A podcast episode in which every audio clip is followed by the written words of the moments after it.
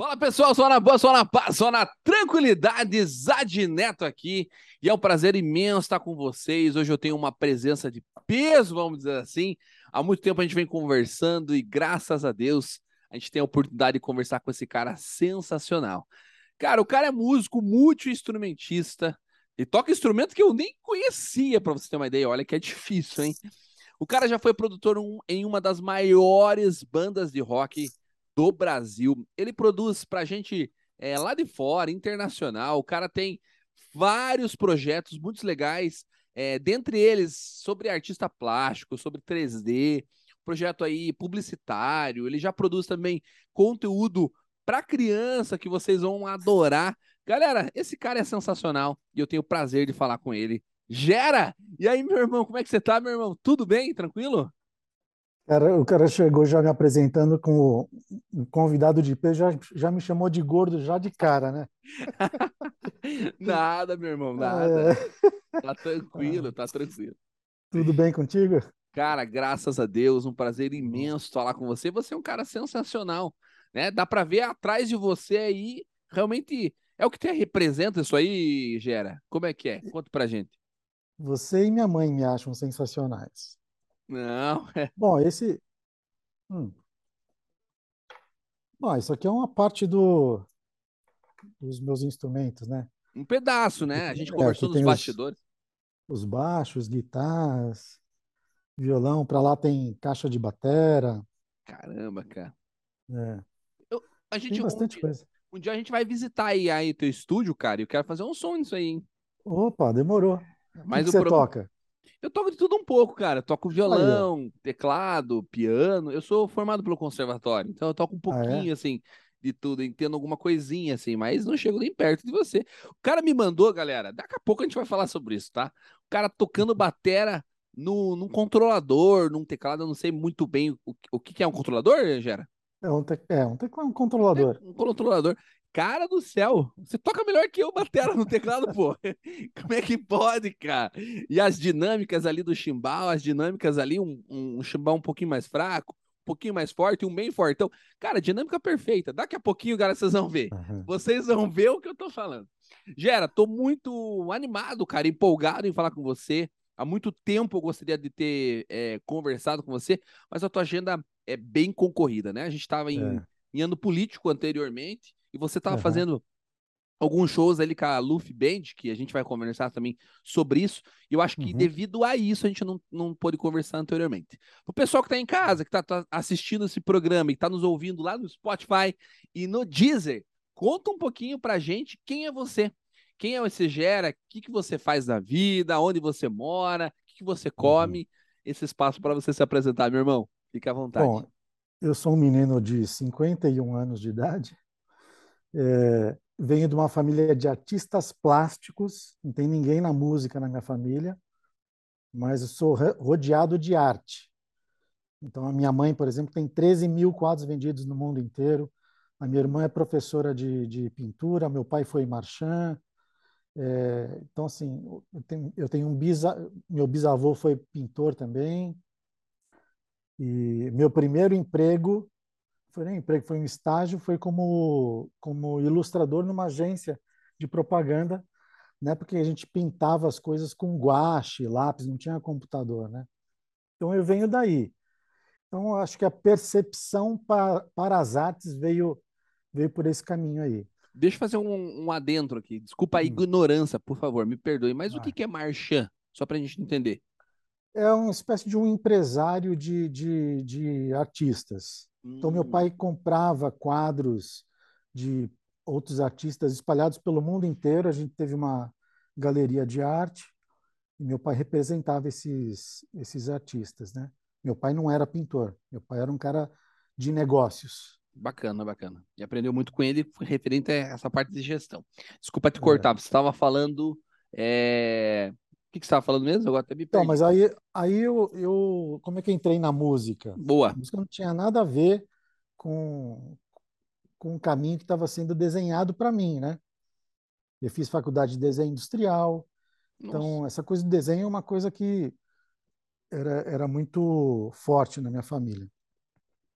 E, mas aí eu tocava por hobby, eu queria tocar bateria. Minha mãe não deixou eu tocar bateria porque fazia muito barulho.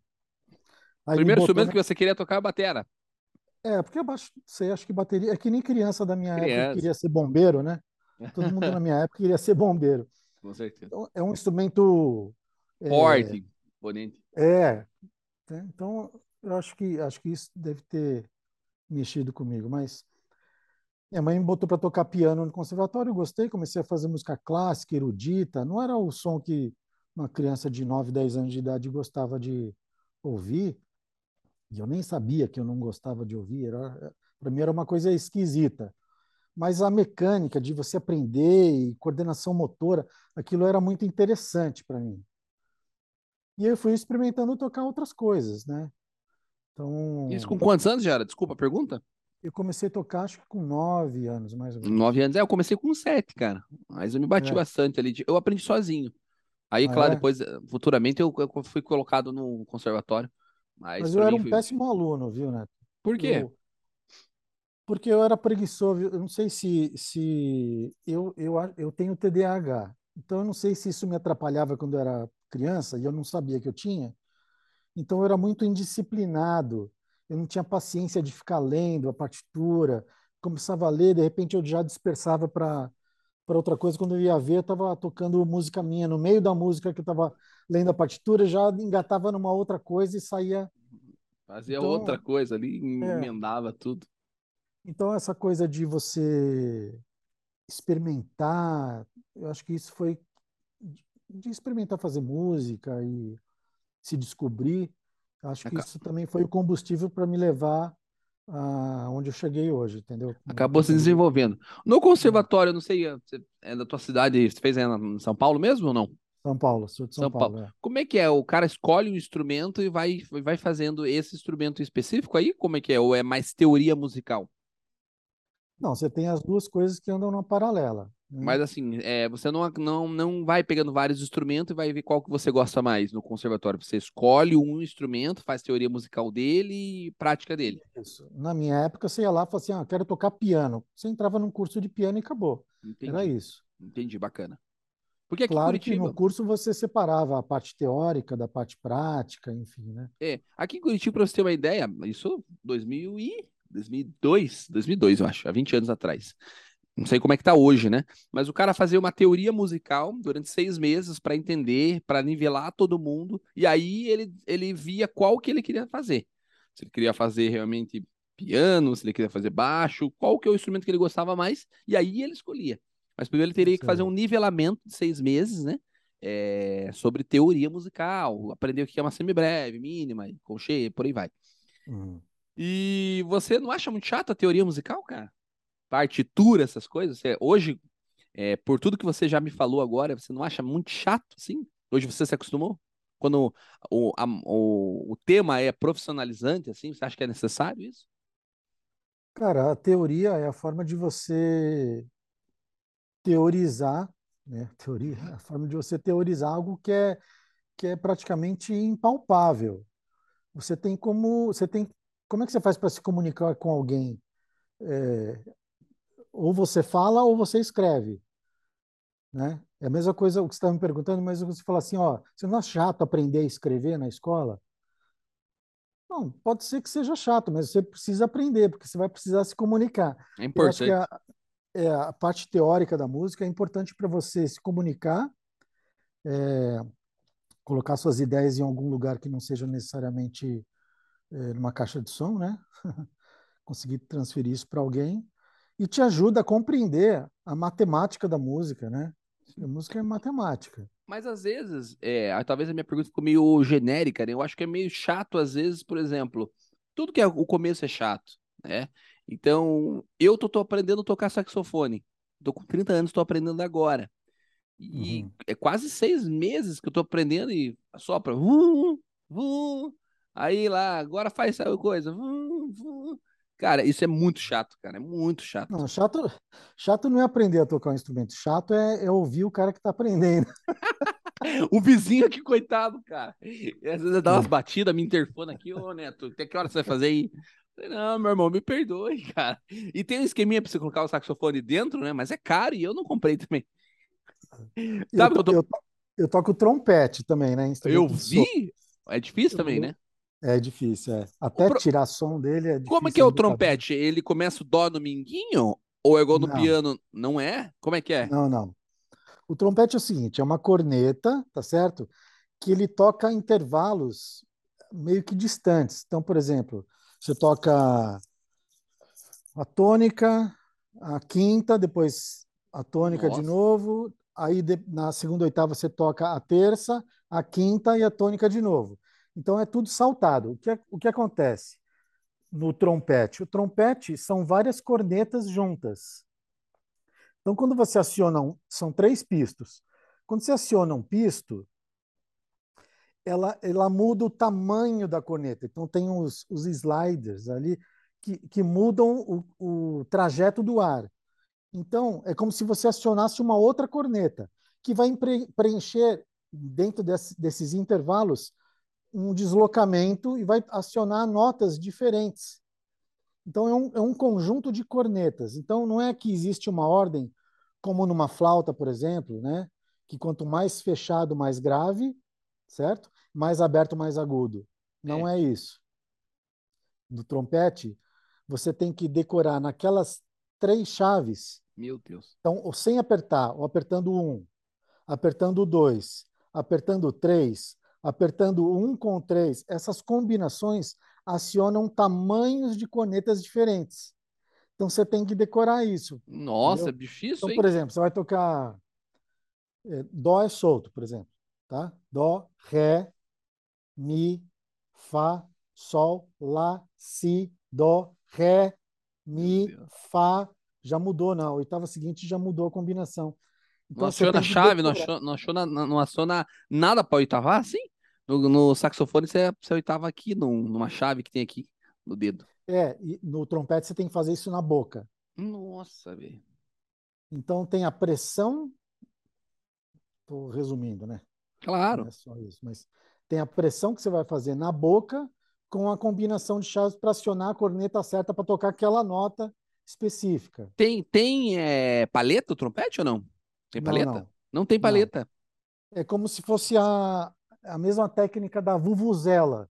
Vuvuzela. Aquela corneta de jogo de Entendi. futebol. Entendi. Mas é difícil mesmo. de lábio. É... Olha! É isso aqui. Como é que o cara faz isso? Deixa eu tentar. Não consigo. É isso, é isso. É isso mesmo? É, é isso que você vai fazer no bocal. o cara é artista de verdade, como é que pode, né?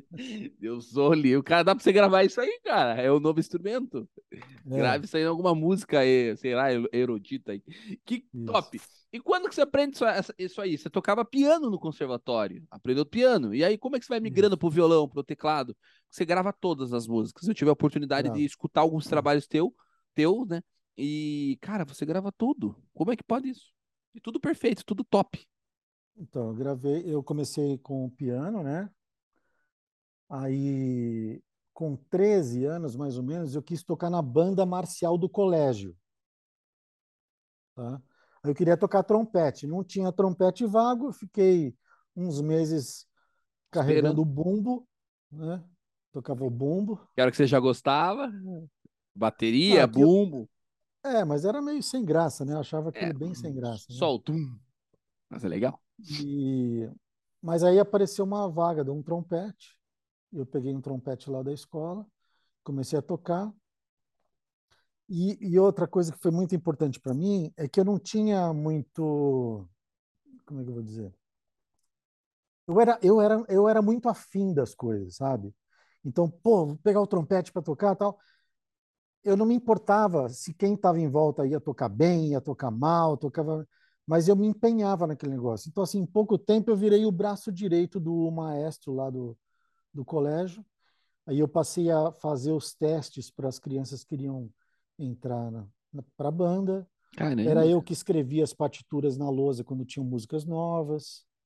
Caramba, cara. Então eu virei o, o, meio que o preferido assim do, do maestro, virei um braço direito dele. Gera, eu tenho Aí... que te perguntar, cara. Você lê, obviamente, com uma leitura corrida mesmo. Você não se bate ali em partitura nenhuma.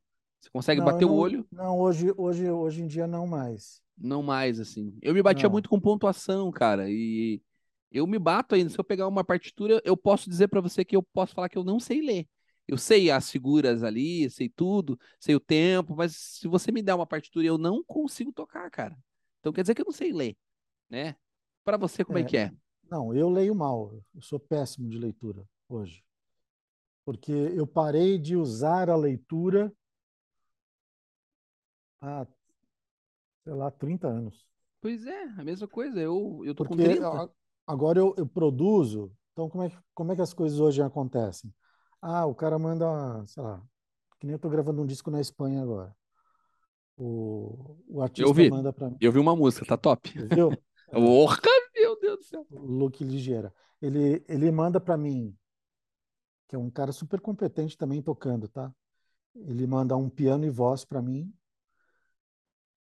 E aí o máximo que eu faço é, é escrever uma cifra daquilo, porque não adianta eu escrever, eu não sei o que eu vou tocar. Então eu simplesmente faço um rascunho de cifra assim para entender o raciocínio dele. E a hora que eu vou gravar, eu falo assim, ah, bom, essa sequência harmônica aqui, é, eu vou fazer inversões assim, assim, eu começo a mudar a harmonia, e à medida que eu mudo isso aqui, eu já gravo. Pra não perder É, para não a- perder. Para não ideia. perder, e tem uma coisa de performance ali que é, você faz na hora, sabe? E eu terminei de gravar o piano, por exemplo, de uma música inteira, eu já, aí eu já viro a página. Eu não, eu não, não vou lembrar absolutamente mais nada do que eu gravei naquele piano lá. Uhum. Como é que é a tua, tua, tua produção, a tua organização na tua cabeça? Você grava o piano, faz um guia Não, no piano. Como que é a tua não organização? tem, não tem regra, Não não tem tem regra. regra. Depende, depende do que essa música está se apoiando, né? Entendi. Se tem uma coisa muito rítmica, eu gravo às vezes uma batera guia para eu começar com, com, com algumas sugestões de levada que eu acho que vai conduzir para um, a ideia que eu estou tendo, para servir como, como base. Aí as coisas que eu vou começar a colocar, aí eu defino se eu vou gravar um baixo, se eu vou gravar um piano, se eu vou gravar uma guitarra, enf- enfim. É, eu começo a fazer encaixando naquilo que eu já gravei. Entendi. Então é meio que é meio que pintar um quadro assim, você não tem uma regra. Eu, eu, eu, nos bastidores, pessoal, eu falei, eu posso perguntar tudo? Ele falou, pergunta tudo. Então, estamos fazendo um workshop aqui, Gera, Isso aí. sobre produção. Cara, e pra você, como é que é? Você grava tudo no controlador ali? Ou você gosta de pegar, por exemplo, uma guitarra, um violão e fazer isso de forma eh, mais orgânica, assim? Ou você gosta de usar realmente sample? Olha ali, ó. Tem bastante, né? Mas eu vi Não, qualidade excelente, cara, de IVS, de violão, de sample. não tem de- VS de violão. Não, Tudo que não você tem? ouviu de violão é violão. Não, não, eu digo no mercado, no mercado. Mercado, assim. Ah, sim, sim, Tem sim. bastante, né? Não, então, eu não uso nada disso, Você não gosta. eu não gosto, porque eu acho que eu tenho que ficar fazendo mais malabarismo para fazer ele soar de verdade do que eu esticar o braço aqui, pegar o instrumento e gravar do jeito que eu quero, entendeu? Mas você não acha que a qualidade é muito superior de sample? Por exemplo, um violão. Geralmente, não sei qual violões que você tem e como que você faz essa mix aí. Mas, por exemplo, para um cara igual eu, eu não tenho acesso a um violão, um Martin da vida, um Taylor. E às vezes eu plugo, Uhum. plugo um VSzinho ali, um samplezinho. E, cara, o som que eu tenho é realmente de um Taylor já mixado. Sim. Como é que é para você? Não, para mim não, eu não, eu não sinto diferença porque a hora que vou gravar eu faço tudo que esses caras vão fazer na hora de gravar um sample. É meio isso. A batera, por exemplo, que você ouviu tocando lá, é, não é uma batera de. Poderia ser uma batera desses, desses plugins tal, que são super bem colhidas. Mas essa batera que você ouviu é, é o sample da minha batera. O Então som eu da tua fiz, bateria. É a tua bateria, só que sam- é a minha batera. Foram 15 dias sampleando a minha batera para poder pôr ela no teclado e eu tocar, porque eu queria agilidade. Cada vez que eu, queria, que eu queria gravar a minha batera, eu não ia microfonar e tudo. É uma trabalheira danada. Uhum. Então eu fiz isso uma vez, uma vez eu estou resumindo, né? Porque cada, cada caixa, cada bomba eu tenho vários timbres diferentes. Para montar os meus kits. Mas são kits com a minha bateria. Gastei tempo e fiz e hoje eu tenho ela, isso tudo na mão. Já tá, tá gravado e mixada. Tá gravado e mixada. Gravado e mixado, é. Caramba, cara. E você toca batera mesmo? Tocar batera, sentar no banco ali, toca mesmo? Toca um pouco, sim. Um não pouco. Sou... É, não um sou... pouco. Você é o Alpozan, pelo que eu vi. Não, não sou não. O Luffy? Também não. Não sei não se é verdade, Gera. Eu toco arroz com feijão, bem arroz com feijão, mas eu entendo a mecânica do instrumento, entende? Isso me facilita na hora de criar, de arranjar. Mas, cara, eu não consigo entender isso. Como é que você pensa como um batera virada ali? Porque, cara, as viradas que eu faço ali, se eu for tocar no, no controlador, é as viradas que eu faria na batera. Só que se eu não sei fazer as viradas na batera, eu não consigo aplicar ali. Por exemplo, um pedal duplo, eu, eu sei o, o mais básico possível, assim, tu, tu, tu, tu, tu só, não consigo fazer tu, tu, tu, então eu não consigo fazer no pedal ali. Não consigo. Não, o que acontece é o seguinte, eu sei fazer as coisas que eu estou fazendo no teclado, na batera, eu sei fazer na batera. Então você toca o problema, muito, pô. Não, não, não. O problema é o seguinte, vou fazer uma comparação simples aqui. É, um técnico de futebol que jogou, foi já jogou bola e tudo, entende e tal. Ele, na hora de ensinar, ele tem estofo para ensinar.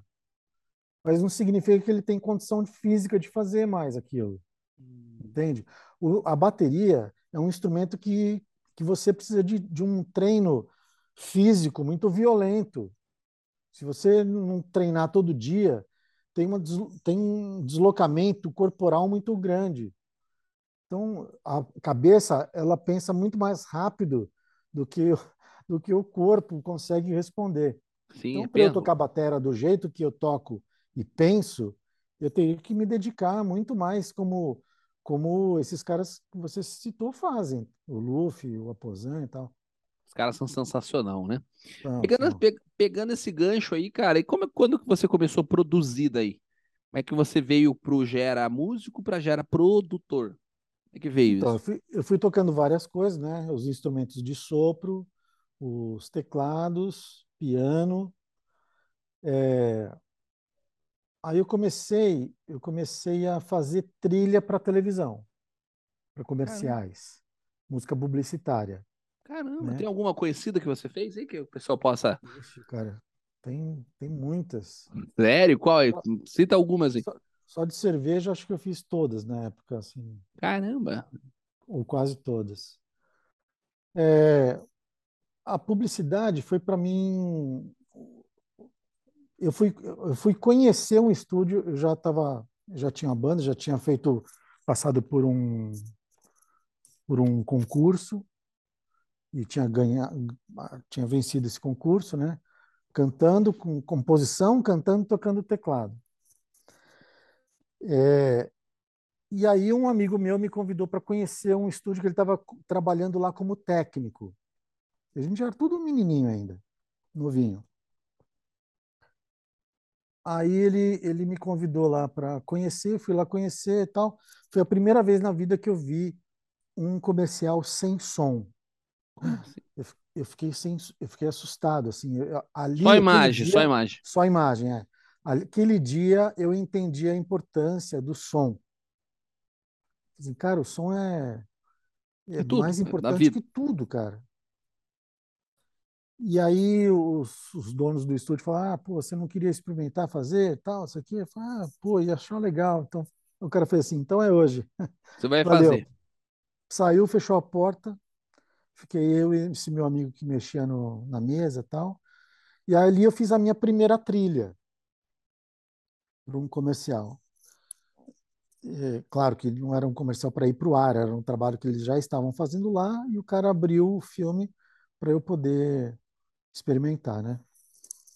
Aí quando eles voltaram, eu falei, pô, você tem jeito para o negócio. Você que não que quer você... trabalhar com a gente? Mas o que, que faz? O que, que faz o, o, a trilha sem os barulhinhos que você diz? Ou uma... Não, música. Como música é que você faz? Mesmo. Música. Vamos supor que você tem um comercial de 30 segundos. Aí nos primeiros cinco segundos tem um clima de tensão. Você já tem que... Depois vai entregar para outra coisa. Depois ela vai ficar engraçado. Como é que você faz? Como é que você cria uma música? Não é uma música de três minutos que vai numa pegada é, numa pegada só, num clima só, não. Nossa, é difícil, cara. cinco segundos de tensão. E assim vai, né? Uma nota que você coloca Mi menor ali já dá um brilho.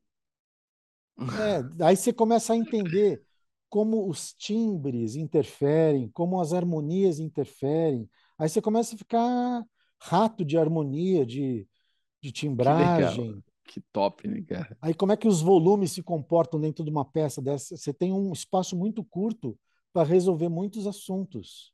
Caramba, então, a publicidade cara. me empurrou para essa, essa. John Williams, o que, que você acha? Pô. Sabe que tá, né, cara? Meu. Williams, você sabe que, que em 90 e 98 a gente tinha uma turma que fazia, a gente fazia trilhas para campanhas políticas, tal. E a gente ia brincar, a gente brincava que a gente ia fazer camisas escritas assim, Filhos de Williams. boa, tão boa. fã, tão fã das trilhas do John Williams, cara. Cara, é ele sensacional. Faz, ele faz aquilo tudo, aquela linguagem da orquestra, que é uma coisa que eu admiro demais e faço muita trilha orquestrada aqui também. Caramba, cara. Mas ele consegue fazer temas num nível assim pop insuportável de bom gosto, cara. Cara, é muito bom, né, cara? Ele é tá vivo ainda? Incrível. Ele é vivo ainda? É. é vivo, que bom, né? Que, que bom ele, mesmo. Ele é, ele é um cara incrível. Pra galera não sabe quem a gente tá falando, a gente tá falando do, do cara que faz as músicas do Star Wars. Não só do Star Wars, mas acho que uma das mais conhecidas, ET, né? ET. Jurassic tá? Park. Cara, é sensacional. Eu acho que ele é ET Super mesmo. Homem. Será que ele não é ET? Acho que Deve ele é. ser. Deve ser de outro mundo. E aí, beleza, hum. fez a campanha publicitária, tava lá numa boa, e aí? Como é que foi? Cara, você tem jeito para coisa? Vamos trabalhar então, comigo? Aí comecei a fazer trilha para TV. É eu, isso eu faço até hoje, tá? Caramba, cara. É, publicidade. que mais? Na paralela, eu fui. Eu monto. Ah, e depois, aí em 90, deixa eu ver. 96, eu montei o meu estúdio.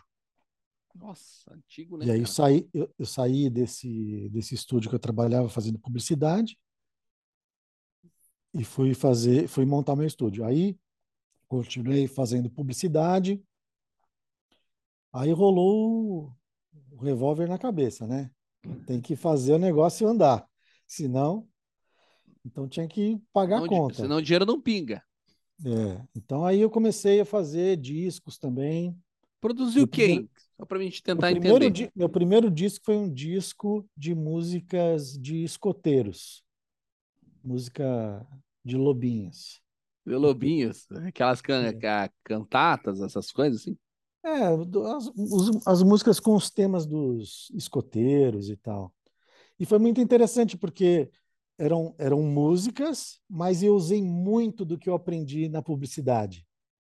Então as músicas tinham arranjos com muita coisa incidental, tem muita coisa, é, muita performance nos instrumentos, apoiando sensações ou palavras que estavam acontecendo ali na letra.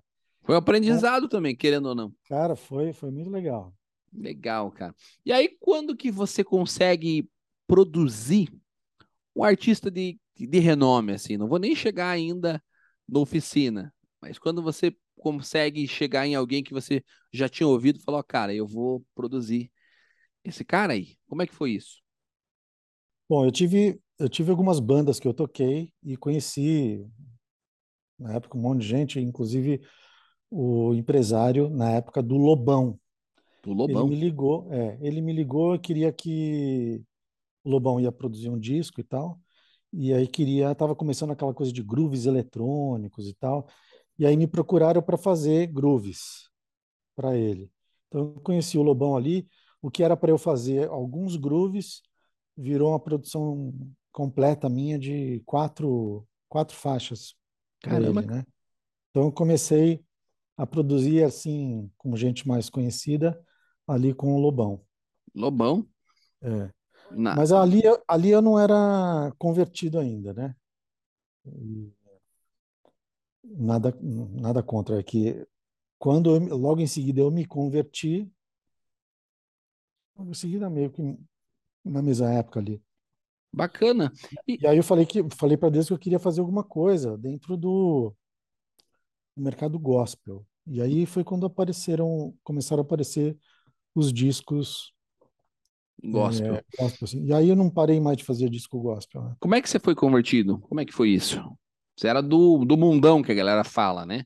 Mas como é que você saiu do mundo para ir para se tornar evangélico, se tornar cristão? Então, a minha mãe, se, quando ela se converteu, eu tinha uns seis anos de idade. Então, eu acompanhei muita coisa assim dentro da minha casa, mas eu, eu era um cara, assim, é, meio desligado disso aí. E depois eu comecei a fazer shows, e é, eu eu fui para noite, entendeu? Eu era o Eu cara da curti. noite. E aí chegou um, chegou um tempo que eu falei assim, cara, eu preciso, eu preciso dar um, uma zerada. E aí eu fui levar uma pessoa na igreja, e porque a gente entrou num, num- numa conversa assim, eu não sabia explicar, não sabia. Eu sabia que Jesus era o caminho, mas não sabia explicar absolutamente nada. Assim, Por ó, quê? é, a gente estava viajando, falei assim, quando a gente voltar de viagem, era para uma, uma namorada que eu tinha, falei, assim, quando a gente voltar de viagem, eu vou te levar lá na igreja da minha mãe, e aí você, você vai entender melhor o que eu estou querendo dizer. Só que quando eu cheguei lá, eu tomei um soco de frente, entendeu? Porque eu recebi uma profecia ali, e aí nessa profecia falava de coisas que Deus queria fazer através de mim, e, e eu fiquei, eu questionei, eu fiquei emocionado ali na hora tal, mas depois eu questionei, falei assim, Deus, esse é um negócio que ve- veio de você mesmo, né? Fiquei Fica com assim, medo, né? Você né? fica. É. Claro. E eu pedi para Deus falar isso mais duas vezes para mim. E eu recebi essa mesma profecia mais duas vezes, igualzinha, em lugares diferentes. Então, a- ali começou o- a minha caminhada dentro da igreja, entendeu? E aí não saí mais. Fui nessa direção e. Caramba, é forte, né? Porque o pessoal às vezes não É. acredita, né? Até a gente às vezes não, não consegue acreditar, mesmo sendo cristão, que às vezes parece, né? Uma coisa, por exemplo, tem uma igreja com 100 É. pessoas, 200, 300, mil pessoas. Pessoal, tem uma pessoa ali que tá com dor de cabeça. Pô, não é Uhum. possível que em mil pessoas não esteja alguém com dor de cabeça. Mas quando é professor é muito direto, né? É algo no teu íntimo, é alguma linguagem que, que é para você, muito específico, né?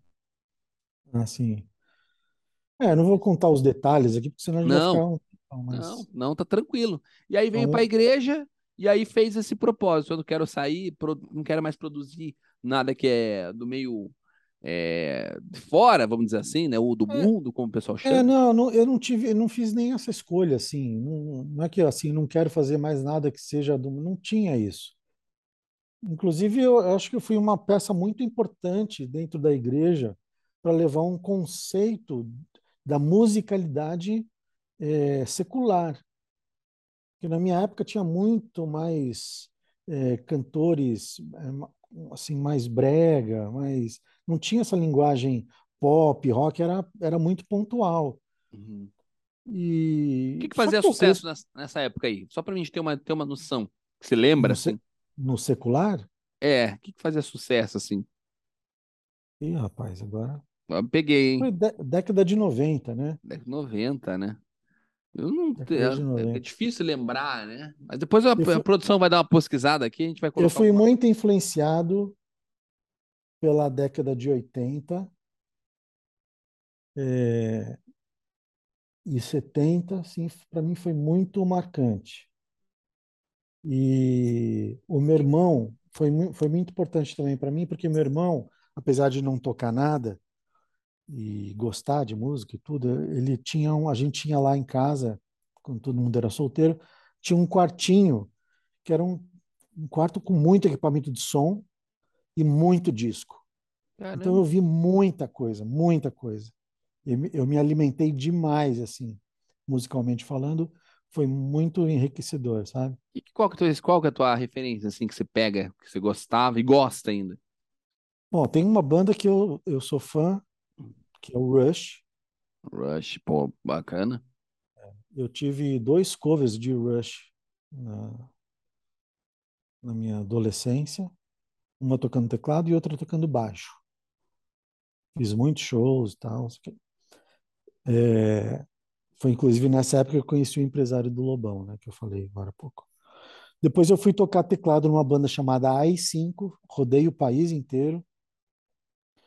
Depois eu fui tocar com artistas internacionais, Caramba. artistas que vinham para o Brasil fazer turnê aqui, e em vez de trazerem os músicos de lá, Pegava daqui. monta, pegava daqui. E eu tinha uma banda que tocava com esses artistas, entendeu? Que legal, cara. Bacana. Mas era um arti... aí, aí esse trabalho já era um trabalho de música mais, mais eletrônica e tal, que não era nem o som que a gente, que essa banda curtia e tal, mas era trabalho, pintava a gente fazia. Pra ganhar, Então, toquei- pingava dinheiro e já era. É, fazer turnê rodando o Brasil inteiro, né? Então, eu fiz a turnê do CNC Music Factory, por exemplo, né? Cantava aquela Everybody Dance Now. Lembra É. disso aí? Tan. É, Isso. Então a gente tocou com eles. Claro que não Uma é da minha, da minha época, mas assim, tem muito filme com essa música. Você me falou Então. agora, já lembrei do Todo Poderoso que tem. Então, é, então essa, essa, nessa época aí que a música estourou, eu estava tocando, fazendo a turnê aqui no Brasil com eles. Com eles mesmo. É, é, eles vieram Caramba. para o Brasil tocar, eu toquei com eles. Então, tiveram vários artistas desses aí que a gente fazia, mas aí pintou essa coisa de eu montar o meu estúdio. E aí eu não conseguia mais conciliar as coisas. Ficar viajando para tocar e o estúdio com o Parado. cara, pe- é, o cara pedindo trilha para botar no ar dois dias depois. Como é que faz? Ah, não posso que eu estou indo viajar.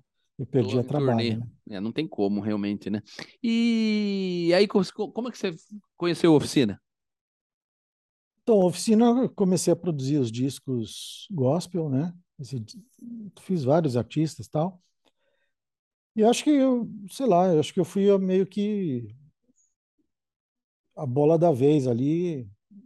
Era o cara que estava aparecendo tal, como, como um produtor lá na gravadora. E é aquilo que eu falei, né? Eu tinha pedido para Deus que eu queria fazer alguma coisa relevante. E, e dessas três profecias que eu recebi, as três profecias falavam assim: ó, o que eu tenho para fazer com você vai alcançar os quatro cantos do mundo. Pessoas vão se converter na noite através daquilo que eu vou fazer com você. Então, eu tenho para mim que, que o que aconteceu com a oficina tem a ver com essa profecia que eu recebi três vezes. Com certeza. Quantas pessoas se converteram aí na, no decorrer desses anos todos e tal, né? Então, foi, eu acho que tem uma coisa que a gente pode explicar é, humanamente, né? Eu era um cara que estava lá trabalhando por uma gravadora e eles eram da gravadora, mas também tem uma explicação espiritual, que eu acredito muito mais num direcionamento de Deus para falar assim, ó, esses caras todos, tanto a banda quanto eu, né? São caras que estão a fim de fazer aquilo que eu tenho planejado e Deus deu o privilégio de da gente poder fazer esse projeto a despeito das pessoas que nós somos, né? Então, acho que é meio, acho que foi por isso que eu cheguei no no G3, fiquei tantos anos lá, né? Com certeza. Mas alguém te apresentou eles? Como é que foi? Eles chegaram para você? Isso, Eles que chegaram, conhecer o teu Chegaram. trabalho e tal. E isso. o que que você produziu para eles? Qual CD que você começou? Você lembra? Eu comecei com o acústico. O acústico, O acústico estúdio, depois o acústico, vamos ver se eu vou DVD lá.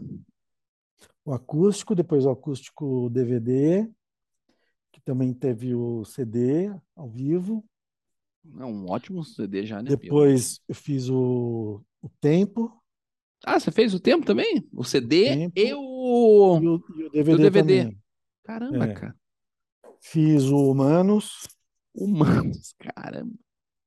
fiz o Além do que os Olhos Podem Ver Ah, você chegou a fazer o Além também? e fiz o, o Eletroacústico também. Eletroacústico. Caramba, cara. É. Você pegou um dos melhores discos dele. Apesar que o, que o meus, meu Depois da Guerra é um top, né? É. Um CD também. E aí, por que que parou? Desculpa a pergunta. Por que que saiu do eletroacústico? Cara, parou porque quando a gente ia fazer o próximo disco, Eu pensava, eu pensava na. Você imagina, a gente era amigo em carne. Eu fui padrinho de casamento do Duca, é, amigo pessoal do Juninho. O Juninho uma vez fez uma panela de, de shiitake para mim e fez e na casa dele lá me botou a panela no colo no sofá e eu comi. Assim, a gente tinha esse tipo de amizade, assim, de se ver toda semana e tal. Que legal, né, cara? Agora, você imagina, eu, a gente nesse clima, nessa intimidade, eu pensava no disco, me dava uma queimação assim, ó, orelha, cabeça, tudo, e um mal-estar. Mas por quê? Eu falei assim, Deus, o que, que você está querendo me dizer? Hum. E eu fiquei com esse negócio, fiquei com esse negócio, fiquei com esse negócio. E aí nós marcamos de conversar para eles me mostrarem os, as composições novas. E era uma segunda-feira, a uma e meia da tarde, eu lembro direitinho. E deu meio, eu estava aflito, porque eu estava com um incômodo e eu não sabia por quê. Ao meio-dia ligou um amigo meu e falou assim: Ó, queria ler um negócio para você. Posso? Ih, ai, ai, cara. Aí ele leu assim: basicamente dizia o seguinte: para aquele que tem criatividade, nunca vai faltar o que fazer. A questão não é se vai faltar ou se não vai faltar.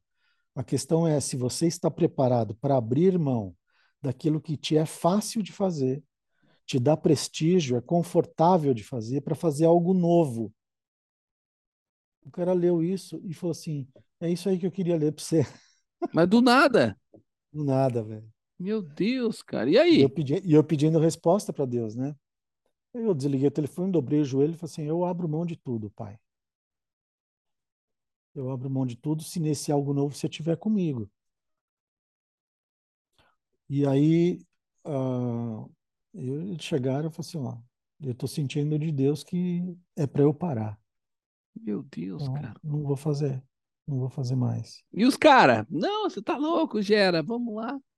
É, teve um momento assim, meio de questionamento, falou assim, ó, o Deus que vocês servem é o mesmo Deus que eu sirvo. O Deus que está me tirando vai dar solução para vocês.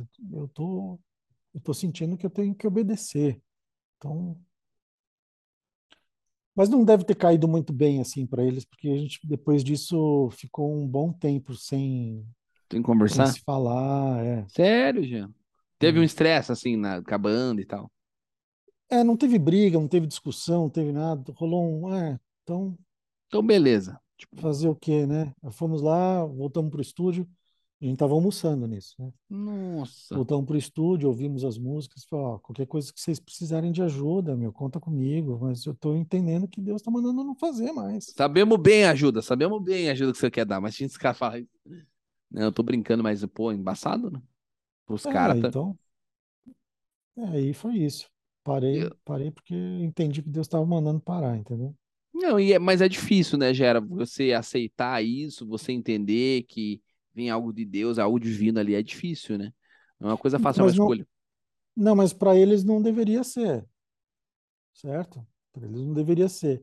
Quantas coisas, quantas decisões são tomadas ali, foram tomadas ali no decorrer do, dos anos todos, porque Deus manda fazer. É verdade. Então, não tem, não tem essa. E hoje, como é que é para você? Por exemplo, eles começaram, começaram não, terminaram agora, né? A tour uhum. é, Humanos, Tempo barra Humanos ali. Eles não chamaram você uhum. para produzir? Como é que foi isso? Não, teve produção. Eles foram, eles foram simplesmente fazer os, os shows, né? Mas o não... primeiro show que eles fizeram, eu fui lá, eu tava lá com eles, tudo no camarim e tal. Que legal, bacana. E Mas, tem a assim, galera. Não tem criação mais ali. Agora eu, não justifica eu estar ali, entendeu? Para pôr a mão em alguma coisa.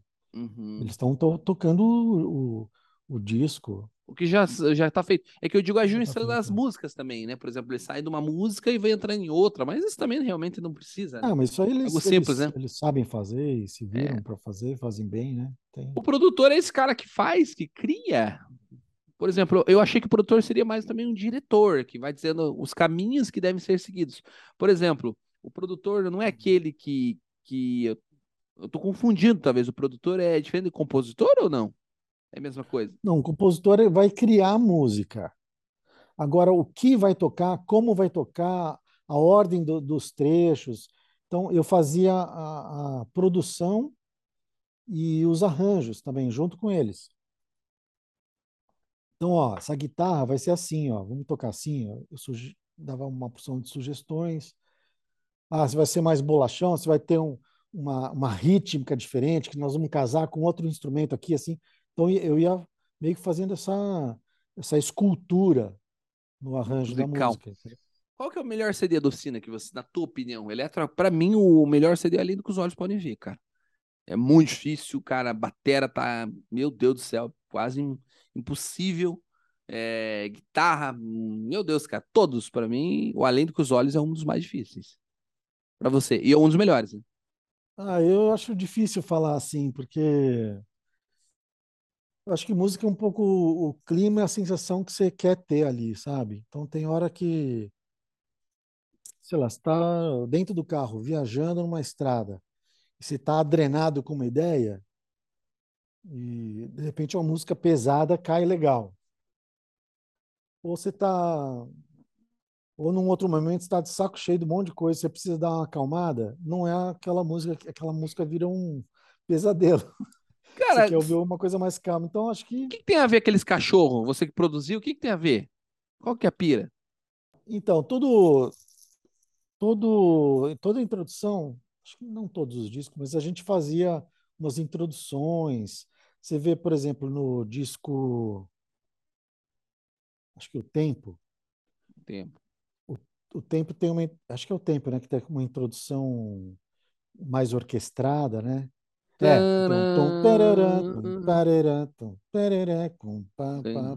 que ela termina assim, né? Isso mesmo. Mas você vê que no começo tem aquele tema orquestrado, sugerido. Ali, você vê que ali tem uma pegada da, dessa coisa da, da publicidade. Uhum. Você vê que tem um arranjo, ele é mais desenhado, com uma velocidade definida. Chamando, então, trazendo. Isso. Aquilo ali é uma coisa que eu fiz trazendo todo o conhecimento que eu tinha da publicidade. Né? Aquilo ali você que criou. Tan, tan, é. Que pode, né, cara? Não, a melodia não lembro quem criou. Não lembro. Nossa, cara, que top, meu. Caramba, mas, mas os arranjos ali, quem tocou mas os, E os dog, e os cachorros? Por que aquilo então, lá? Os cachorros foi uma outra introdução que a gente tinha, a gente estava na pilha de terminar, tinha que, já estava mixado e tal, e não tinha uma introdução. Ali eu falei assim, meu, 10 minutos, deixa 10 minutos pensando aqui, vamos ver se a gente, que a gente já ia abandonar sem introdução, introdução entendeu? Aí a ideia dos cachorros foi, foi uma coisa assim meio como se fosse uma conversa entre eles, um, um dá opinião, outro retruca lá do outro lado, outro dá... rolou uma, uma, uma... A ideia foi criar um diálogo sem ter que falar nada, né? Porque não tinha o que se dizer ali, mas criar uma confusão para a gente ter um break. Porque a ideia era ter esse silêncio para dar aquela castanhada que vem na, quando entra a música, né? Nossa, é, então, começa um cachorro fala um negócio, outro reclama dali, aí um grandão, aí o grandão que defende o pequenininho, aí começa a virar bagunça, aí vira feira, ah, ah, ah, até que alguém vem psh, e bota a ordem. Aí fica aquele silêncio, né? Aí você não sabe o que, que vem na sequência, já, já vem a tijolada. Então era assim, mas, cara, é. da onde essa ideia? Você que teve essa, essa maluquice? Essa dos cachorros foi. Tal, que doideira. E esse cara da banda? Não, isso aí não tem não, nada a ver. Os caras compravam, né? Os caras compravam a ideia. Que top. A gente ficou sempre sem saber o que, é aqueles cachorros. Eu tinha o quê? Eu acho que o quê? Quando que lançou isso aí, você lembra? Hum... Eu lembro que em casa eu não podia ouvir, cara. Eu escutava no fone de ouvido, porque em casa meu pai não deixava, cara. Como é que pode, ah, né? É, é porque era pesado. Porque é muito pesado, né, cara? Porra, o cara não curtia, né? Não sei. Hoje em dia não falaria nada, mas é, na época ele não curtia, não. Porque o rock tem, tinha essa. Isso, né? De ser do, do diabo, né? Querendo ou não. Mas, cara, é, eu, eu, eu acho que nada a ver, né? É, um, é cultura, preconceitos aí que, infelizmente, foram inseridos na sociedade. E pelo próprio Raul Seixas, né?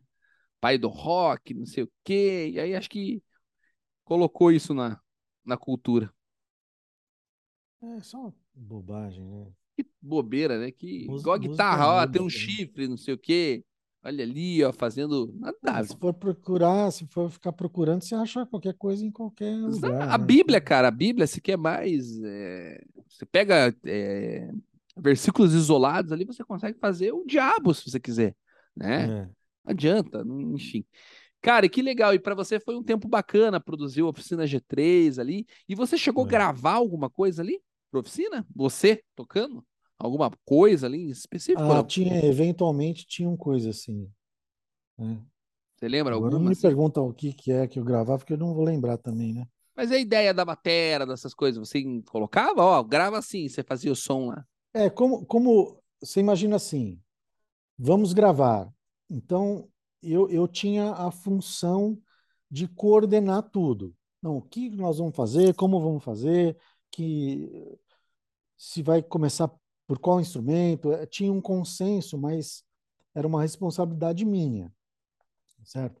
Então, na hora de criar as bateras, o Valtão, ele saiu muito cedo da banda. E a banda ficou sem baterista foi quando então eu comecei a, a gravar as bateras antes dos bateras. Então, esse jeito aí que eu toco bateria no teclado tal. Foi uma necessidade. É, eu já fazia isso antes, né? Muito antes. Mas efetivamente botar isso para rodar dentro da oficina foi isso que aconteceu, né? Eu comecei a gravar as bateras ali, então eu criava os arranjos da batera, ó, aqui vamos fazer uma coisa com passo composto, aqui vai ser 7 por 8, que vai entregar para um 5 por 4. Ó, esse negócio está tocando 4 por 4, vamos transformar em 5 por 4. Vai ser interessante por causa Então, aí eu gravava as bateras já com os arranjos que a gente queria que ficasse e gravava o disco em cima dessas bateras.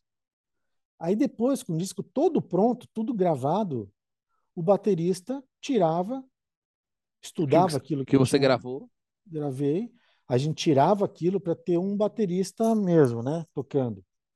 Alguém que fosse acompanhar A a banda. turnê.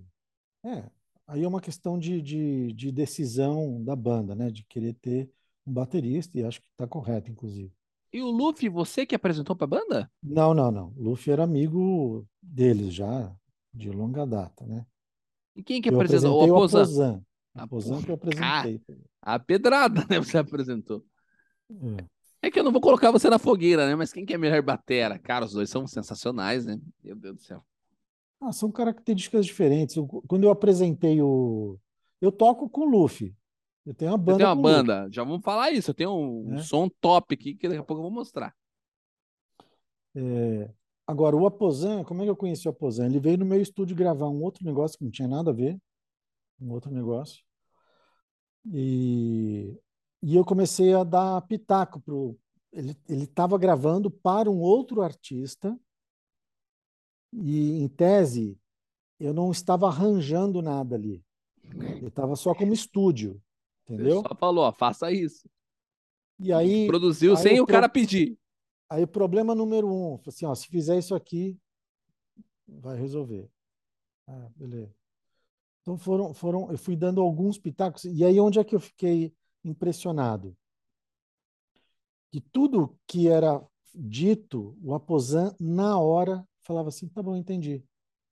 E fazia já. E ia lá e fazia. Eu falei, caramba, bicho. Isso aí me impressionou. Caramba. Era um cara que, que tinha, tinha o domínio mecânico do instrumento para fazer qualquer coisa que você quisesse que ele fizesse, ele ia lá e fazia, entendeu? Então, aí quando explodiu o negócio do oficina ficar de novo sem baterista, aí eu falei assim, ó, eu tenho um cara para apresentar para vocês. E os caras já. Bora, se vem do Gera, bora. Ah, Aí a gente marcou, marcamos um, um jantar, eu, o Juninho, liguei para o Aposan conta isso aí, eu não lembrava mais de detalhe. O Aposan fala que que eu não falei para ele que, que era a oficina G3. Eu não lembro disso, mas eu vi ele numa, numa live contando isso aí. Ah, eu vi também no podcast falando. Verdade. É, eu não lembrava disso, mas eu levei ele, ele com a noiva, no caso era a noiva dele ainda, e chegou lá, era o Juninho. Aí sentamos para jantar, apresentei. Fala, Tudo cabeludo. é, esse aqui é o fulano de tal, faz assim, faz assado, assim, né? Aí dali para frente eles se entenderam, né? Aí tocaram o barco. Caramba, cara. E daí você ele chegou a gravar no teu estúdio ainda, a batera ou não? Gra- gravou, gravou também. Gravou tudo. E você que mixava, você que masterizava tudo ou não? Masterizar não, mas mixar sim. A- A master, por que, que a maioria dos produtores não gosta de masterizar, cara? Por quê? Tem que ser outra pessoa, é de fato? Já me falaram, ah, porque eu tenho uma ideia e a qualidade que eu já produzi, eu vou. Não tenho que melhorar o que eu já melhorei. Tem que Não, ser não outra é pessoa, não é? Vou, vou tentar explicar o que acontece. Quando você vai mixar uma música, aí você começa lá, ajeitou, um- vou explicar de um jeito bem simplista, tá? É bem mais complexo do que isso. Mas vamos, vamos supor que você ajeitou a bateria. Aí você ajeitou o baixo, que conversa bem com a bateria, naquele volume, naquele timbre e tal. Aí você põe o outro. tal, né? Quando você termina aquilo, você tem uma, uma cena definida, certo? Correto. Mixou, acabou. Tira. Aí você pega outro.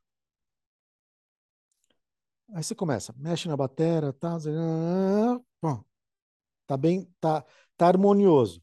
A hora que você pega isso aqui e compara com o outro, aí você fala assim, puxa vida, a segunda música, ela tá com um pouquinho menos de brilho do que a primeira. Hum, O que, que você vai fazer? Você vai voltar a mix do zero? Ou vai Não. começar a reformar a sua mix? Não, então você pega esse cara aqui que está com um pouco menos de brilho. Estou sendo bem simplista, tá? E aí você ajeita ele para conversar melhor com essa aqui. Pra ficar com mais brilho. Isso. Pode ser brilho, pode ser compressão, pode ser Não, não, entendi, entendi. um monte de coisa, né? O volume, meio- porque, às vezes esse aqui tá lá em Isso. alto, você vai baixar. Isso. Então, aí, o que que você vai fazer? Dentro das 12 faixas do seu disco, como é que você faz para elas se conversarem? É o, é o momento que o cara da master vem.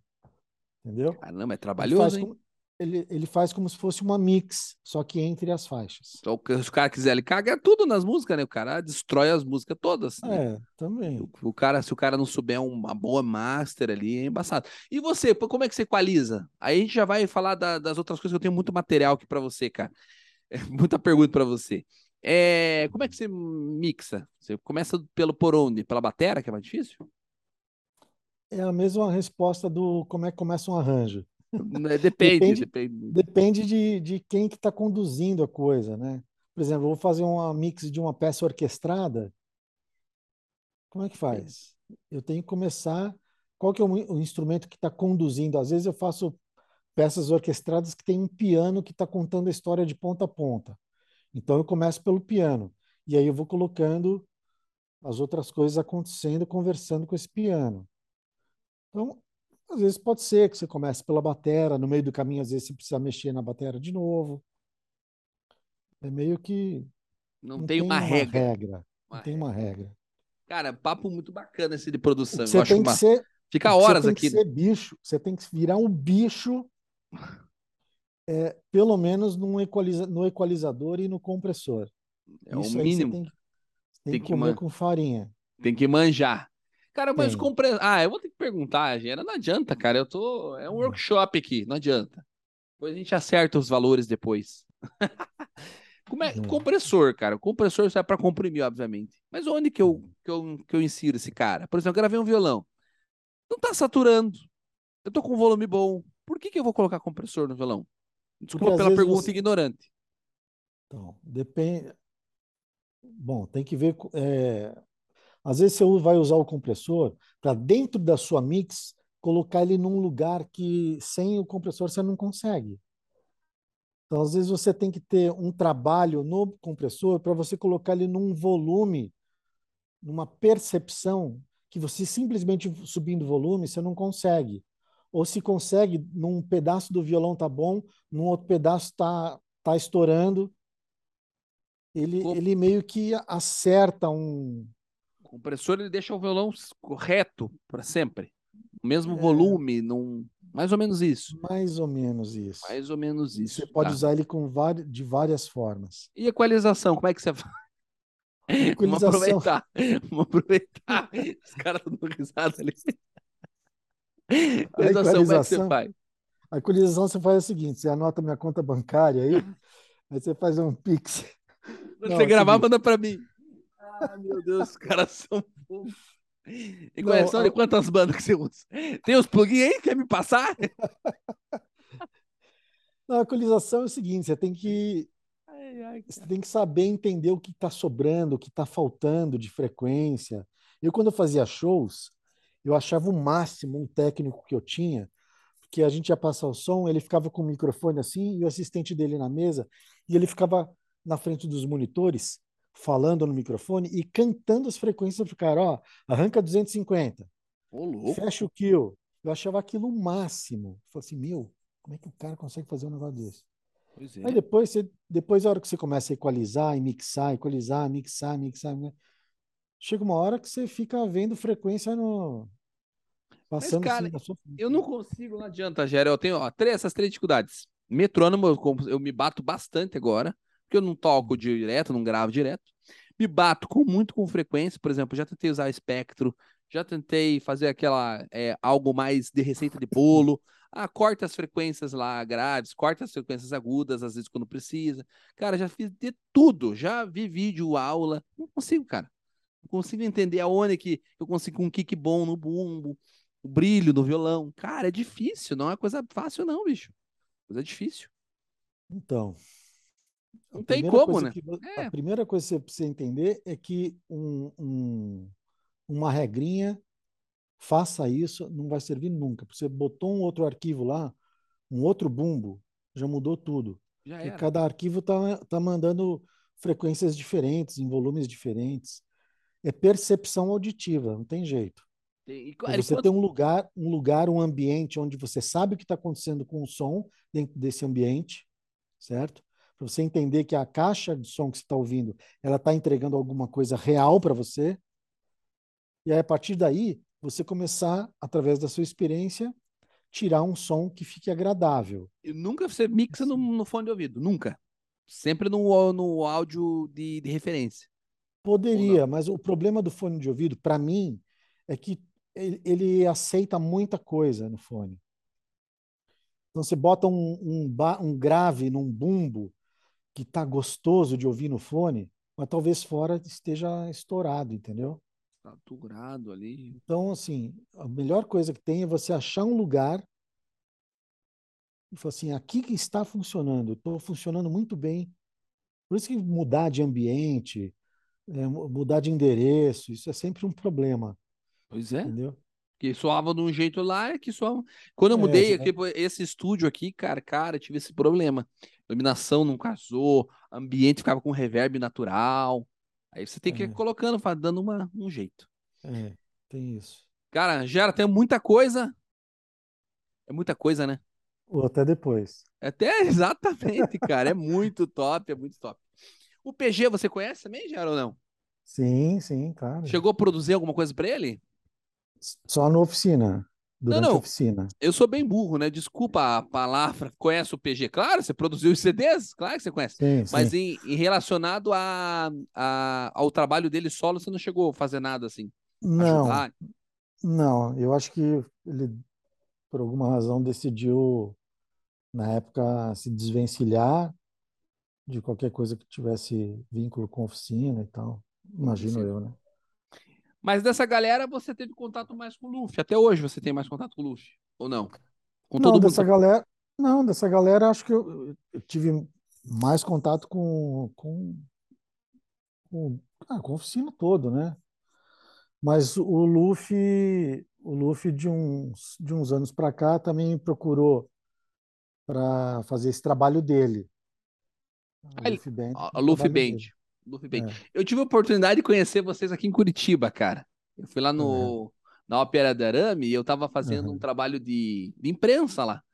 E caramba, eu conheci vocês. A gente até, não sei se você lembra, eu até entrevistei vocês ali. Aham.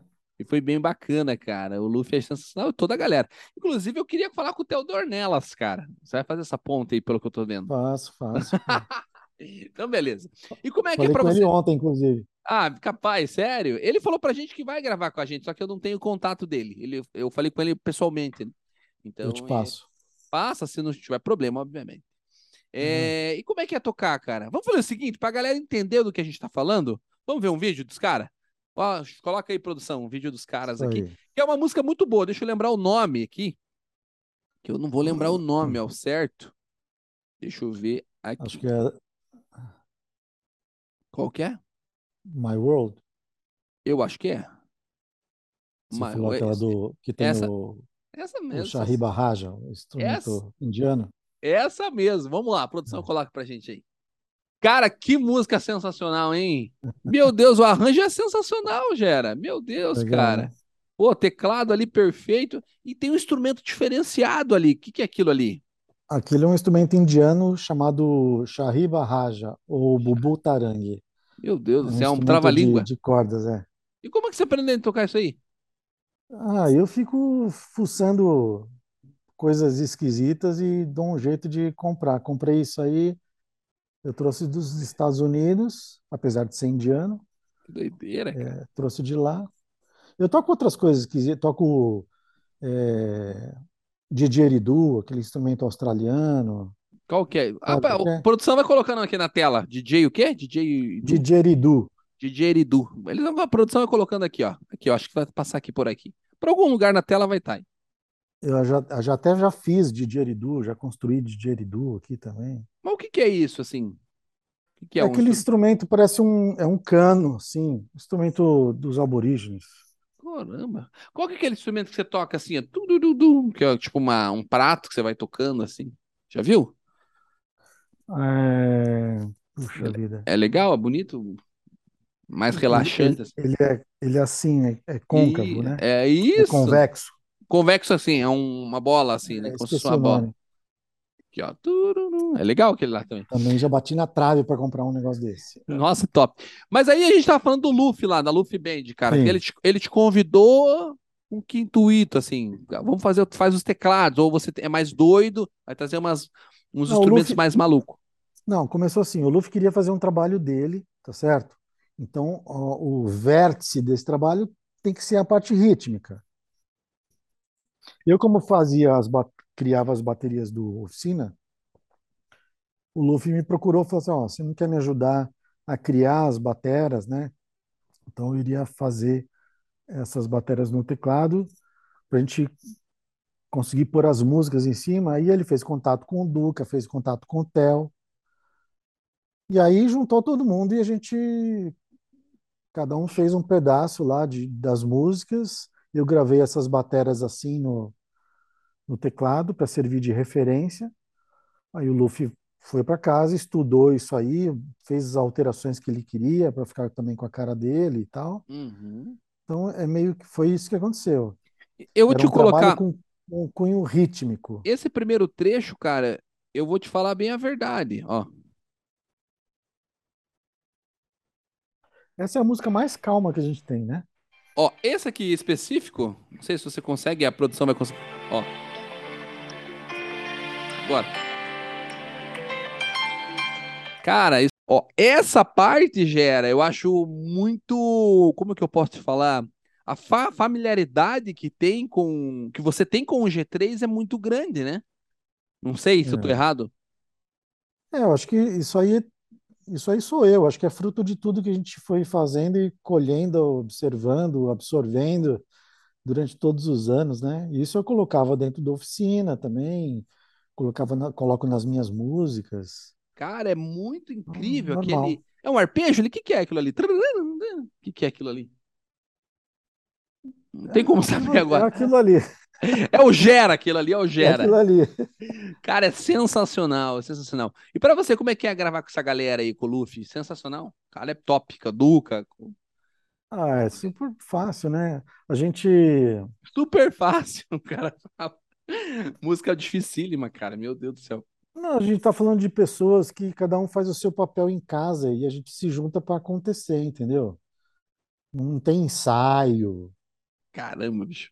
Os caras são. A tudo. gente, Será que você não é ET, Gera? Eu tô a achando que você gente, é a, ET. a gente, quando a gente gravou o, o primeiro material lá em- na Califórnia, em Pasadena, a gente não tocou nenhuma vez, a gente não tocou, é, não teve ensaio. Como A é gente que foi, pode? a gente foi direto pro, Pro vamos ver. pro, pra filmagem, entendeu? Será que Caramba, eu tô cara. falando bobagem? Acho que foi isso, acho que foi isso mesmo. Imagina, esse cara. E tudo no metrônomo. Tudo no metrônomo. Ah, tudo com, com metrônomo, tem guia no ouvido, né? Meu Enquanto Deus, a gente né? tá tocando, tem coisas acontecendo no ouvido, tem O cara falando? direção. É. É, a gente grava. Eu tenho direção para mim que eu gravo, eu tenho direção, o Luffy tem a dele. Sabe que eu me Referen- perco, cara? Já toquei com, com direção, eu me perco, cara. Pra você ter uma ideia, como eu não sou. Eu não sou profissional, né, cara? O cara falando, eu olhava pro lado, sei quem tá falando. Tá com fone, né? Agora o cantor vai entrar. Batera agora. Tudo, tudo, tudo. É, porque é tudo complicado, não tem, não é 4x4, é tudo É. complexo, vai você tá concentrado fazendo um trecho ali que é, que é mais complicado, aí já vai para um outro negócio, tem alguém- lembrando, senão você perde o trem, entendeu? Não tem Eu como. toco, para você, pra você ter uma ideia, eu toco com, com um TPzinho. TPzinho, minha do lado tem um ali. tele, teleprompter. Teleprompt, teleprompt. Às vezes eu uso o teleprompt aqui. Quando eu, tem muito patrocinador, é, um programa específico, eu, eu tenho que usar o teleprompt também, senão eu não lembro, cara. Tenho- na verdade, assim, eu, eu sou mais. É, sou mais. É, não vou dizer raiz e Nutella aí, porque você falou que usa teleprompt. Mas eu gosto de anotar, cara. Eu sou muito. Eu, deu fazer, sabe? Não sei, escrever. É, eu, eu gosto. eu fazia isso, mas Vale a pena, né? é que é muda a luz, às vezes muda a luz, aí você não enxerga o que estava escrito. É, e a idade chega também. E- é, exatamente, tem que usar óculos, aí põe óculos para montar as coisas, tira o óculos para tocar, e põe óculos para ler. É um inferno. É Aí verdade. Eu ponho o TP lá, pode apagar a luz, pode fazer o que você quiser, que eu não vou me perder. Gera, você tá com quantos anos mesmo, meu irmão? 51, 51. quase, quase Você- 52. Você é casado, né? Sim, Casado, tem filho. tenho do- dois, tem um de 8 e uma de 6. Olha aí que Noah e bacana. a Maia. E eu vi que você tem um projeto também para criança, para infantil, né? Tem, Público aqui, ó. infantil. Aí, ó, é o Plock, né? É o Plock. A produção separou aqui um trecho pra gente, que é a comida divertida que você produziu, é. que todo o trabalho legal. que tem é você que fez, né? Eu tenho um sócio que é um cara mais de negócios, né? Mas a parte de produção, é, basicamente sou eu que faço, desde costurar os bonecos. Nossa, como é que pode? É, É bem artista, é artista total. Vamos dar, um, vamos dar uma olhada nesse trecho aí? Coloca lá. vamos lá. Caramba, aí, como é que pode, cara? E toda a música, tudo ali, os bonecos falando. Tem um, alguma coisa vozes. 3D, tem alguma coisa 3D também ali, né? Os desenhos 3D eu faço, as vozes sou eu que faço, roteiro, tudo. Esse é um projeto que tá nativo ainda? Tá nativo ainda, Gera? Tá, tá. Agora gente, eu fiz um especial de Natal que eu não subi ainda no YouTube, vou subir agora. Não subi porque tinha exclusividade do canal. O, o, Plock ele tá no Zumu TV, Zumo Caramba, cara. Kids, é um canal a cabo. Então a gente fez esse especial para o Zumu e agora eu vou subir ele na plataforma, né? Mas é um programa de 30 e poucos minutos. Caramba, cara, que legal. E, cara, a audiência é muito grande, né? Você já chegou a monetizar o canal ali ou não? Sim, sim. Pô. Mas assim, para dar dinheiro tem que ter muita visibilidade, né? Não, mas ali você tem bastante, cara. Não é tanto assim também, né? Mas É. assim, cara, tem um vídeo que é um milhão ali que eu vi, né? É, é trabalho de formiguinha, né? É. Porque assim, a gente vai um pouco na contramão. Não sei se o termo seria contramão. O Plock ele foi criado para a gente, a gente queria fazer bem para as crianças. Então você não vai achar nada lá. É um, é um, a plataforma do Plock, o canal do Plock é, é seguro, sabe? Pra Você deixar teu filho lá. Não tem risco de ensinar besteira. Então, é, ele é bem familiar. Ele é, ele é Né? convertido, o Plock é convertido? Ele não é um trabalho cristão, mas, mas o Plock é cristão. Ótimo. Dá pra Por exemplo, agora no especial de Natal, é, a própria emissora liberou a gente para falar de Jesus no, no episódio. Que legal, cara. entendeu? É Então você um que faz a Plock- voz? É você que faz a voz? Sou eu que faço, é. Tem como fazer aí ou não tem? Ah, isso é muito difícil, eu fazia a voz dele. Eu não posso ficar fazendo a voz dele sem aparecer ele, né? Caramba, que legal. E você tem o bloquezinho aí? Você tem? É claro que você não vai ter no Ah, estúdio aí. não, pequenininho não, ele tá, ele tá guardado aqui. Daqui a pouco eu le- pego para você ver. Que legal, cara. Muito legal, muito bacana. Eu não sei como é que você fez. Pô, legal, é difícil, né? Não cansa a voz, não, pô? Cara, não cansa porque, eu, assim, eu fiz muitos testes antes. Pra se sentir Assim, ó, para fazer o Plock, o Plock ele vai ter, vai ter que ser um personagem que ele vai ter que rir, ele vai ter que ficar triste, ele vai ter que pensar. ele- Então, assim, eu tinha que achar um registro que eu conseguisse interpretar Todas eh, essas. todas as situações. Então, eu não poderia fazer uma voz assim mais gutural, que talvez eu não conseguisse imprimir todas as sensações que eu queria. Mas Caramba, assim, cara. já faço muitas dublagens aqui, mas para o Plock eu tinha que achar uma voz que imprimisse todas essas sensações, né? Bacana. Você canta também, cara. Daqui a pouquinho, no final do. Vamos fazer assim: no final a gente vai. Uhum. Eu vou colocar aqui uma você, você cantando, que é uma música muito Legal. bacana, chamada Metanoia, é isso, né? Metanoia. Metanoia. É, no final a gente vai colocar. E eu não posso deixar de falar, cara, de você tocando batera, no teclado ali. A gente tem também, separou um vídeo aqui você tocando. Mas antes de eu colocar pra galera ver você tocando a tua performance, conta um pouquinho sobre isso. É uma música, uma música meio que de ação ali? Como é que é? Então, eu fazia, como naquela ocasião eu estava fazendo uma trilha Trilha. é, para filmes, para para colocar embaixo de vários filmes com assuntos policiais. Então, eu fiz uma trilha que tinha, é, dentro da própria trilha, mistério, é, perseguição. Então, se eu quisesse fazer uma matéria com um carro de polícia correndo atrás de bandido, tal, tinha o clima lá dentro da trilha. Tinha clima de porradaria, né? Tinha clima de Todas as mudanças rítmicas tinha. tem, tem tudo lá. Que Então, é legal, uma cara. trilha que eu gosto bastante, que ela junta uma pegada meio banda com orquestra, assim. Top. Vamos É ouvir, vamos muito ver. interessante, tem compasso composto, é bem interessante. Vamos dar uma olhada aí. Coloca lá pra gente ver. Legal. Caramba, cara. Aquilo que eu falei, a dinâmica no chimbal ali, os pratos, a É. velocidade ali que você coloca no- no- nos pratos, cara, pô, É, tem que ter, tem que ter a linguagem do instrumento, né? E como é que você teve essa expertise de colocar isso no controlador, cara, de fazer sample nisso aí? Deve ser dif- Não tem como você vender isso aí no Mercado Livre ou vender tua batera, cara? Pra um cara Eu aí que tem, que- ó, um home studio? Não, você tem, você tem tantos plugins hoje, com tantos timbres. Então, a chance de alguém comprar a minha batera, eu acho que eu prefiro, eu prefiro ficar com a minha exclusividade, é. Que só eu vou ter o som dessa batera. Você já usou outro, outro, algum sample? Esse Drummer, essas aí?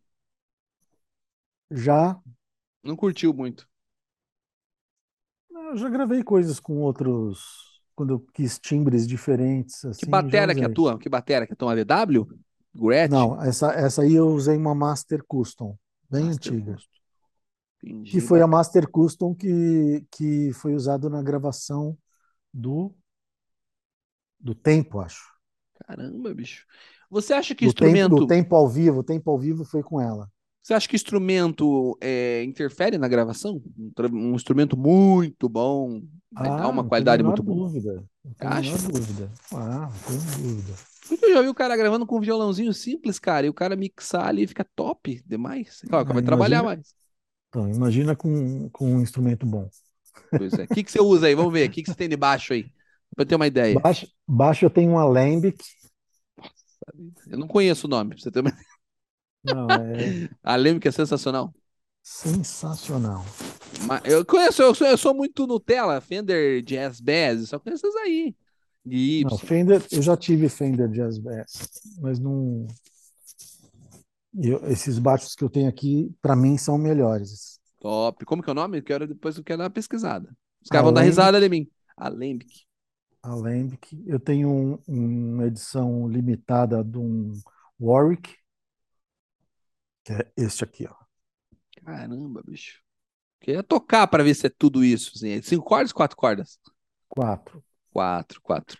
E esse, esse aqui é um carving. Carving, porra, daí sim. Você conhece carving? Carving eu conheço, conheço a, inclusive a, o gabinete Carving. É. Você gosta? Acha bom? O Carving eu acho, eu acho ele meio. É mais pra, pra mais pesado, é mais pra rock ou não?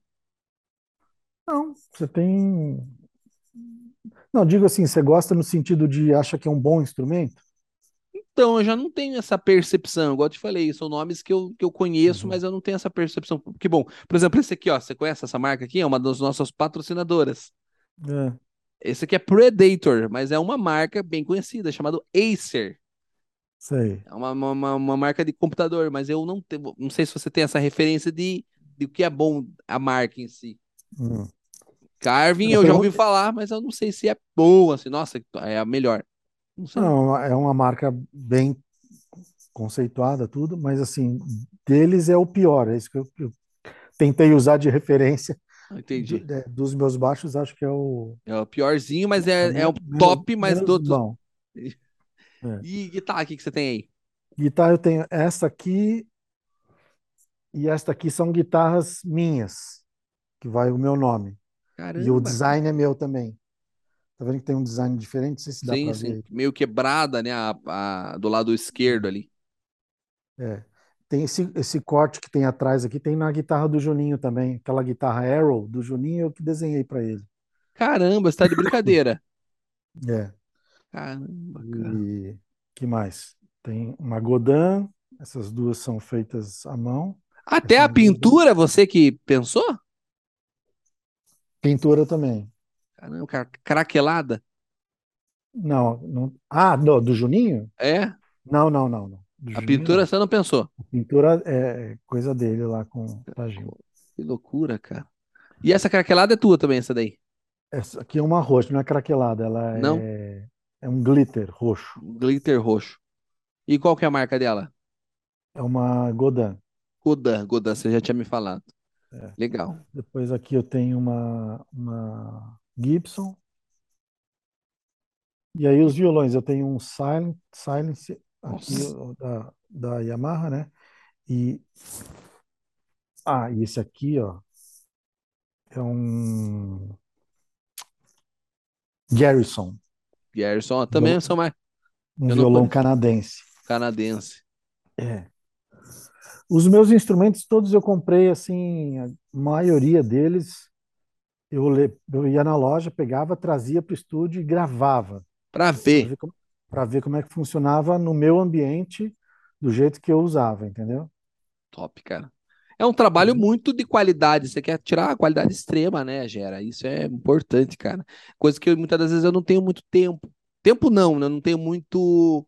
Eu sou muito ansioso, cara. Eu gosto de fazer as coisas. Vamos fazer, entendeu? Eu Uhum. não tiro um tempo específico. Você não, né? Pelo que eu vi, você, por exemplo, se ficar ruim uma corda, você é capaz de se tirar tudo, pega outra, fica ruim, se tira de novo. Você é um cara bem Eu sou, detalhista. eu sou o cara que usa poucas coisas, mas todas elas muito boas. Qualidade extrema, né? Então, o caminho do som é muito curto, entendeu? Desde o instrumento até entrar na máquina, eu tento fazer, passar o menos possível, por menos coisas possível. Agora, eu tenho prés maravilhosos aqui, né? Instrumentos são ótimos instrumentos. Então, assim, conversor muito bom também. Então, E Tudo, tudo, tudo analógico, nada digital. não, você grava digital, né? Porque eu uso Pro Tools. Mas os, Certo. os Mas os compressores, prés não. os press prés é de fora é mesmo. tudo, tudo de fora. é. Entendi. Não, meu amigo, queria conversar com vocês mais tempo aqui. É, pô, tem muita dúvida que a gente quer tirar. E a gente tinha que fazer um programa ao vivo, porque essas dúvidas que eu tenho, eu tenho certeza que a pessoa que está em casa vendo esse vídeo, né? É, a pessoa poderia tirar ela com você. Vamos fazer o seguinte: Sim. vamos marcar uma próxima, Vamos. um próximo encontro aí ao vivo, que seja à noite aí, pra gente conversar com a galera. que Eu tenho certeza que vai ajudar muito essa galera que tá produzindo, que tá, tem o seu próprio home studio ali.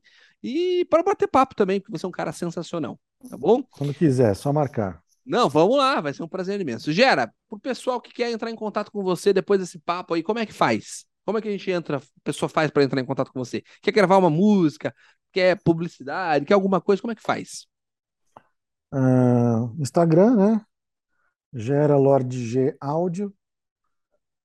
Uh, 3D tem Gera Lord G 3D, que eu faço trabalho 3D também para publicidade e tal. Produção tá me falando, tá tudo aqui, ó, tudo embaixo aqui. Ah, então fechou. Fechou, mas vai falando, vai falando aí. É, no YouTube, é que não sei se eu sei tudo de qual. gera, gera produtor, né? Gera produtor. Ou então ligar, ligar no, no WhatsApp também, só se quiser botar o WhatsApp aí também pode pôr. Não Tranquilo, não tem problema? Cara, é acessível, então. É, pô. Não tem erro. Beleza. Gera, foi um prazer imenso falar com você. Você é um cara sensacional, cara. Pô, fico muito feliz. Que Deus te abençoe. Papo Amém. incrível. Eu acho que eu aprendi muito com você. Foi uma aula para mim aqui.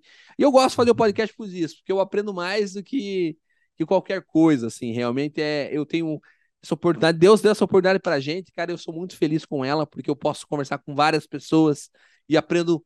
Eu pego um pouquinho de cada, cada uma delas, vamos dizer assim, tá bom? Espero que, que, você tenha gostado. Tem, tem, que dividir com a gente também, pô, pra gente aprender também. Que se aprende com os outros, divide com a gente. espero que você tenha aprendido, não sei, né? Mas espero que eu tenha compartilhado alguma coisa com você também. Espero que você tenha curtido, curtido aí. Muito bom. Obrigado pela oportunidade, tá bom? E quando você quiser, só dá um grito e a gente joga a conversa fora de novo aí. Oh, tá com certeza. Vai ser para mim vai ser incrível, vai ser incrível. E eu posso fazer um pedido aqui porque eu acho que você não vai poder negar aqui na gravação. É. Um pedido aí. Vai. Eu vou te Manda. mandar umas músicas minhas, cara, para ver o que você acha. Te mandar Pode aí. Mas eu quero que você seja sincero, eu quero que você fale, ó, Neto, tá uma porcaria. tá legal, eu quero que você fale isso. Eu quero que tá você bom. fale a verdade. A verdade. Eu falo, eu falo, eu falo mesmo. Promessa aqui no, no vídeo? Já é. Pura beça. Gera, para encerrar o nosso programa, cara, eu queria ouvir uma música chamada Metanoia. Conhece essa música ou não? É, cara, parece que. Cara, sensacional. Canta muito aí. Bora lá. Galera, com vocês então, Gera, Metanoia.